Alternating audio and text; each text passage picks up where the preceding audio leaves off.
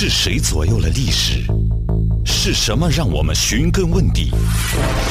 新闻的背后，有多少鲜为人知的故事？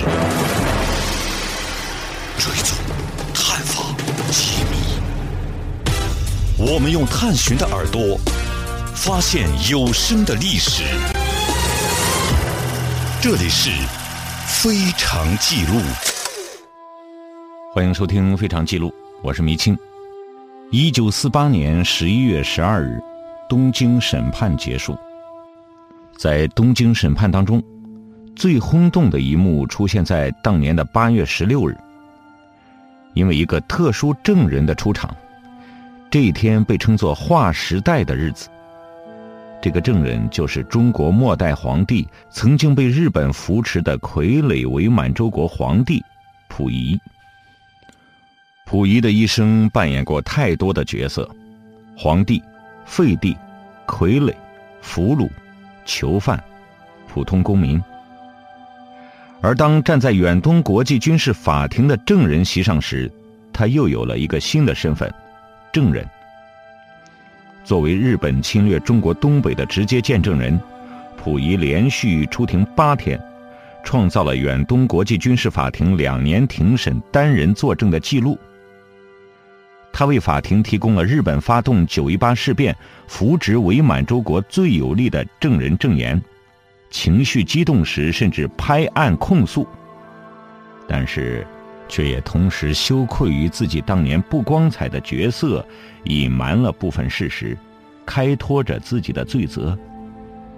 八天的证人经历，浓缩了这位末代皇帝多面人生中的复杂纠葛。本期非常记录，为您讲述东京审判中的溥仪。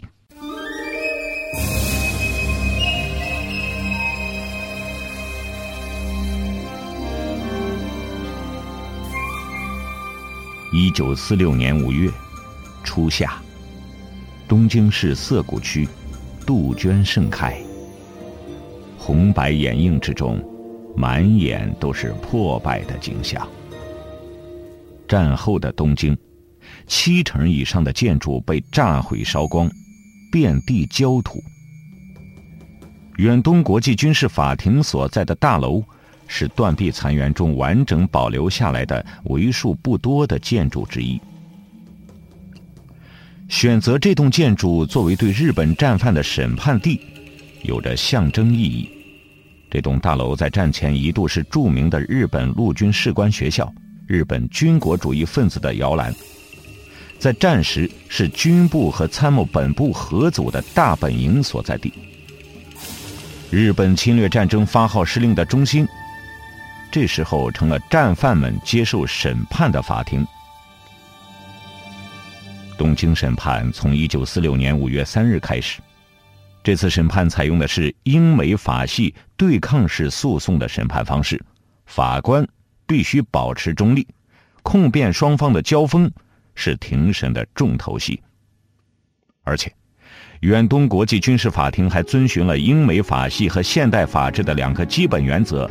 无罪推定和证据规则，因而从理论上说，在最终审判之前，被告席上的甲级战犯们是不能被认为有罪的；而如果他们在控辩双方的交锋中占据了优势，甚至有被判无罪的可能。这一点让参与审判的中国法官、检察官都很不适应。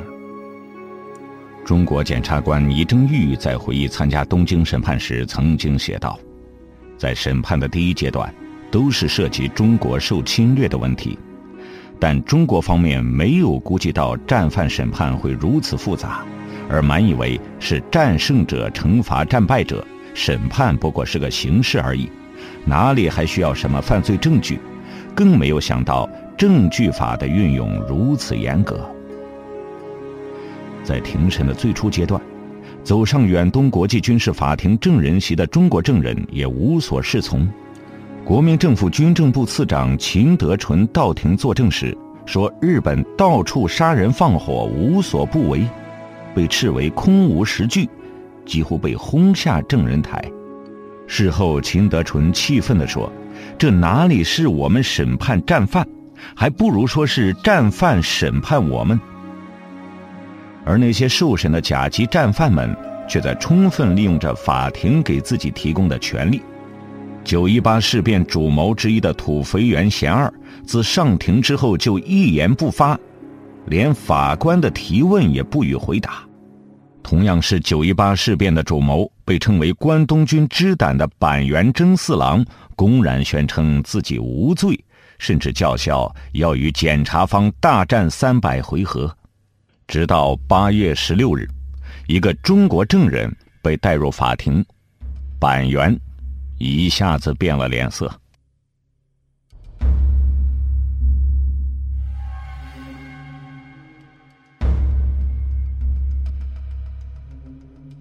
八月十六日十一点二十五分左右，法庭执行官引导着一位瘦高的中国中年男子步入法庭，缓缓地走向证人台。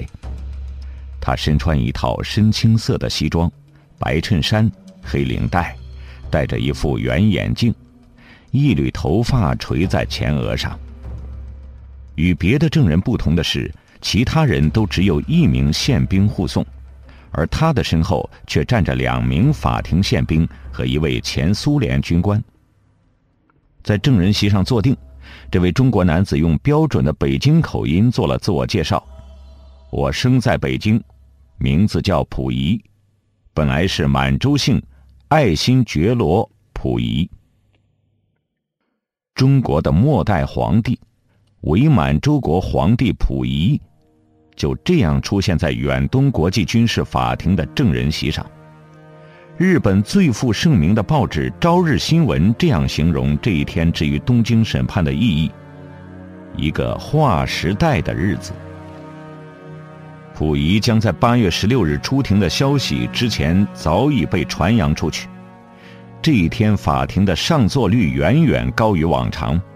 曾经定价几百日元的旁听券被炒出了数倍的高价，前排的贵宾席平时稀疏冷落，这一天却满满当当。据说，曾经随溥仪十五年的侍卫长王腾忠百般活动，都没有能在旁听席上抢到一把椅子。最后，他搞到了一个某报社的临时记者的身份，却发现自己只能被众多的媒体记者。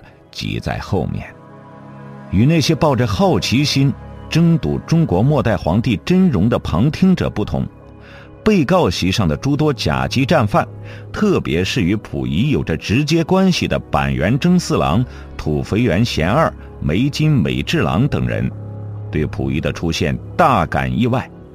曾经被他们操纵在鼓掌之中的牵线木偶，现在是他们被控罪行的最直接证人。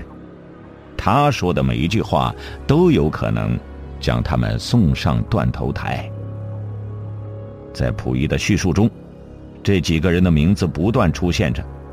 美籍检察长纪南指了一下被告席，向溥仪问道：“你说的那个板垣上校，就是坐在被告席上的那个板垣吗？”溥仪迅速瞥了一眼，应声说：“是。”此时。被告席上的板垣表情复杂，证人席上的溥仪内心也不平静。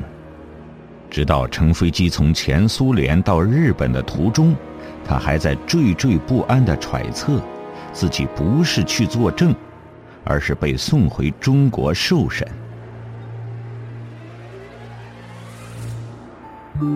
是时候安静下来，聆听世界的过往了。是时候背起行囊，寻找祖先的足迹了。在斑驳的故事里，在历史的墙头，我听到风声、雨声，我听到真实的过去，而我转身，便看到了未来。非常记录，非常记录，发现历史，照亮未来。伪满洲国覆灭之后。溥仪带着他的亲属和所谓的大臣们，从当时被称为新京的长春，仓皇出逃。一九四五年八月十九日，一行人降落沈阳，准备换机时，荷枪实弹的前苏联士兵忽然出现，溥仪被俘，做了苏军俘虏的溥仪，反倒放下了一路逃亡的惊恐不安。他甚至觉得没被中国人捉而落在苏联人的手里，实在是万幸。在东北做了十多年的伪满洲国皇帝，溥仪自知罪责难逃，回国受审的可能一直刺激着他的神经。前苏联方面对溥仪还算优待，他享受了和前苏联军官相同的待遇。溥仪拥有自己的单间，吃穿用度上有什么要求，苏方都是尽量的满足。只要身边跟个人，溥仪还可以在附近的地区散步。溥仪对这里的生活表现得十分满意。一个月后，他给前苏联最高统帅斯大林写了一封信，要求永远居留在苏联。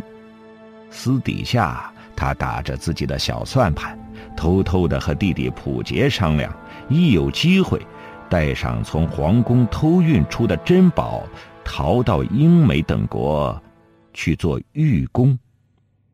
然而，斯大林的回信迟迟不来，溥仪最怕见到的中国人却出现了。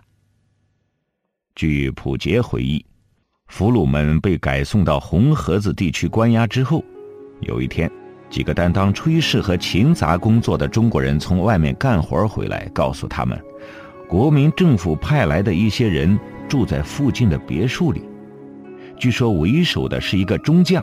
他们是为接收你们而来的。溥仪被吓得魂不附体，赶紧派人与这些人搭话。但是苏联人很快发现了双方的联络意图，调走了这几个仆役。根据事后传闻，因为交涉不得要领，苏联人对那个中将的请求未作答复。之后，溥仪他们被迁往伯利收容所，在这儿。又出现了一件让溥仪惶恐的事：苏方下令，所有在押的俘虏都要接受讯问，并写下揭发日本侵略罪行的书面材料。作为绑在日本战车上的伪满洲国皇帝，日本的每一项罪行自己都脱不了干系。溥仪赶紧趁着苏联人不在。把所有的亲戚和随从召集起来，叮嘱他们要将所有行为都说成被日本人绑架。苏方传讯时要表现凛然的态度，不可显露心虚，不许指证别人，不许乱提话头。为了封住身边人的嘴，一向吝啬手中香烟的溥仪还给每个人发了一盒烟。不料。苏联人对其他人都没有什么兴趣，简单的问了几句话就让他们回去了。只有溥仪本人收到柏林内务局的几次传讯。八月，谜底终于揭开，前苏联当局通知让溥仪到东京军事法庭作证。八月二日，溥仪登机离开苏联。溥仪后来回忆。登上飞机之后，他又犯了狐疑症。飞到半途，他从舷窗向外看去，只见山峰连着山峰，好像是大兴安岭的模样。他不懂俄语，但是却隐约听见身边前苏联军官的交谈中夹杂着哈尔滨的发音。这个中国地名也让他心乱如麻。直到飞机在海参崴附近的一个机场降落时。溥仪才略感放心。几天的休养之后，溥仪被带到了东京。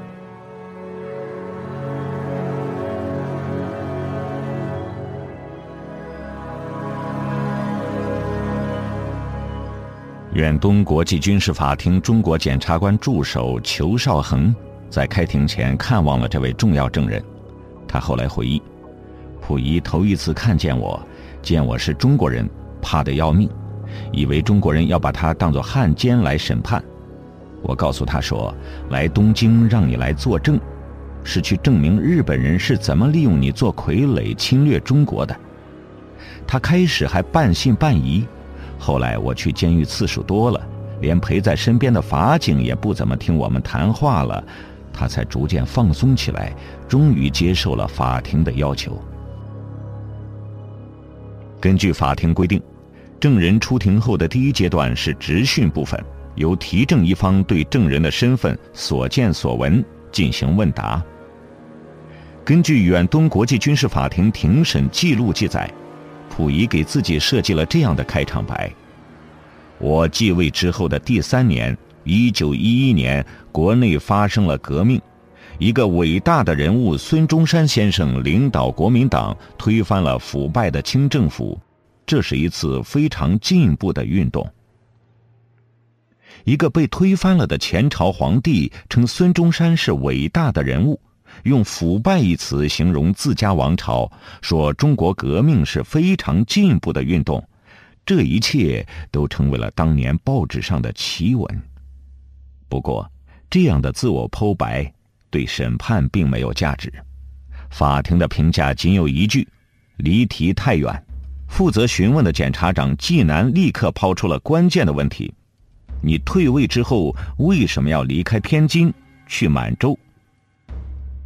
溥仪是如何出关的？直接关系到伪满洲国是如何成立的。在溥仪的口中，这是胁迫和绑架下的行为。溥仪回答道。当时在天津相继发生了种种奇怪和危险的事情。有一天，有人借中国人的名义送来一筐水果，打开一看，原来里面装的是炸弹。不久，天津日本驻屯军司令官香垂浩平将军来了，他说在天津住很危险，劝我到旅顺去。实际上是强制前往，我不得已才去的。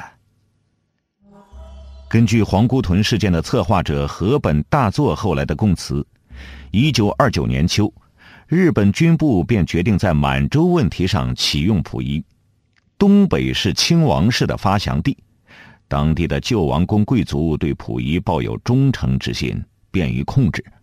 军部认为，由于幼年退位，没有强大的后台和根基，溥仪是一个易于驾驭的对象。一九三一年九月二十二日，沈阳的枪炮声刚刚平息，板垣征四郎在沈阳参加了关东军的秘密会议。会上提出要以溥仪作为国家元首建立新政权，由日本帝国掌握。九月三十日，板垣还专程派人前往天津与溥仪接触，因为种种原因，未能成功。这时。说的一口流利中文的土肥原贤二出现在了溥仪的面前。土肥原贤二是个长期在中国从事间谍活动的阴谋家，他在各路军阀中游走多年，致力于分裂中国的勾当。日本投降之后，他作为二十八名甲级战犯之一，被东京法庭批捕。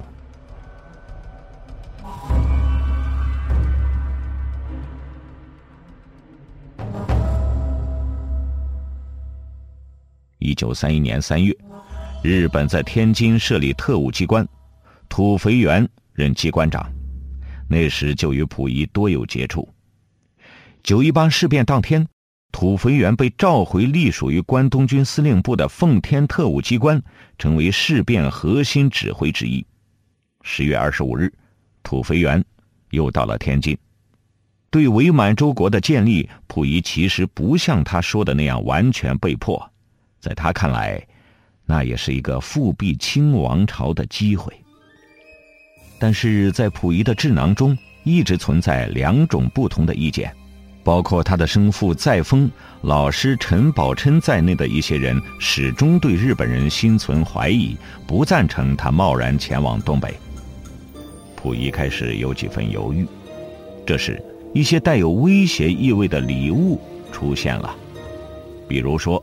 溥仪在法庭上所提到的水果炸弹，住在静园附近的日本兵拿走了炸弹，第二天便鉴定他们是张学良的兵工厂生产的。数封措辞强硬的威吓信也被送到了溥仪的桌面上，上面的基本意思都是：如果不离开，便会有生命危险。惊吓之中，溥仪决定立刻动身去东北。其实，第二天的《北平晨报》上便有人披露，炸弹是土肥原贤二安排的。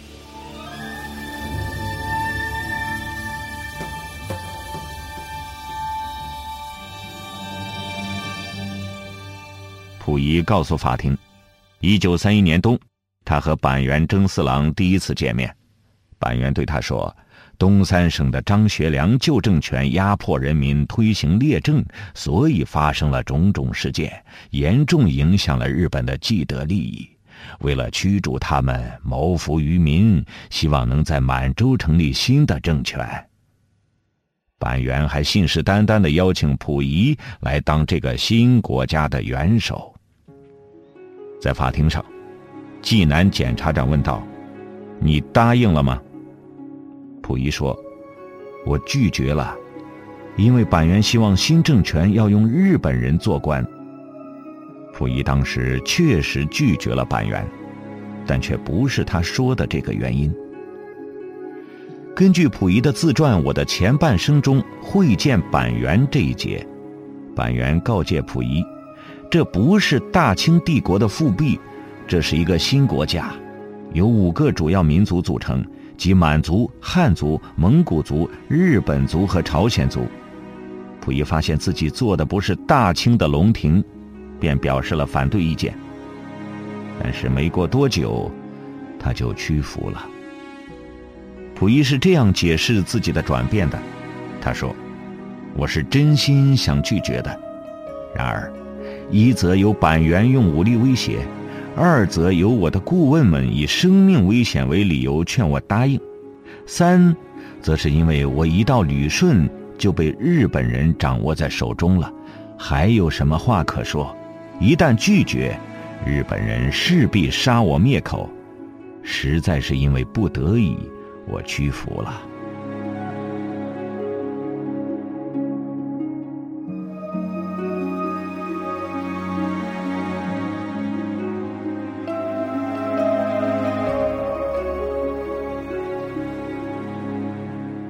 十九日，溥仪第二次上庭刚刚到场，济南检察长便提到了一九三二年的李顿调查团。溥仪就任为满洲国执政后没多久，国联便派人前去东北调查九一八事变后形成的满洲问题。当时，溥仪并没有做出任何针对日本人的指控。溥仪在法庭上承认，曾经与李顿本人在长春见过一面。他说：“我很想找个机会单独与他谈话，可是事实上办不到。我当然应该把满洲的实际情况告诉他，但是在我身边和周围总有许多日本军官和宪兵借保护之名监视我，我怕向他说了，日本人将会杀害我。日本人始终防备着溥仪与调查团成员的单独会面。”先是拒绝让溥仪自己去调查团下榻的宾馆，后来又在李顿等人来到执政府的时候，让关东军参谋长桥本虎之郎与板垣征四郎在一旁监视。溥仪一旦说出什么不合时宜的话，其后果可想而知。调查团离开后不久，日本人吉冈安直便被调到了溥仪身边，名为随侍，实为监视。溥仪后来回忆，他出巡、接见宾客、训示臣民、举杯祝酒，以至于点头微笑，这一切都要在吉冈的指挥下行事。能见什么人，不能见什么人，见了说什么话，以及出席什么会、会上讲什么等等，也都要听他的吩咐。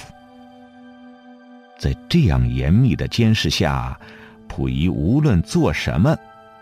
都离不开盯梢，然而，他只能做好一个规行矩步的傀儡吗？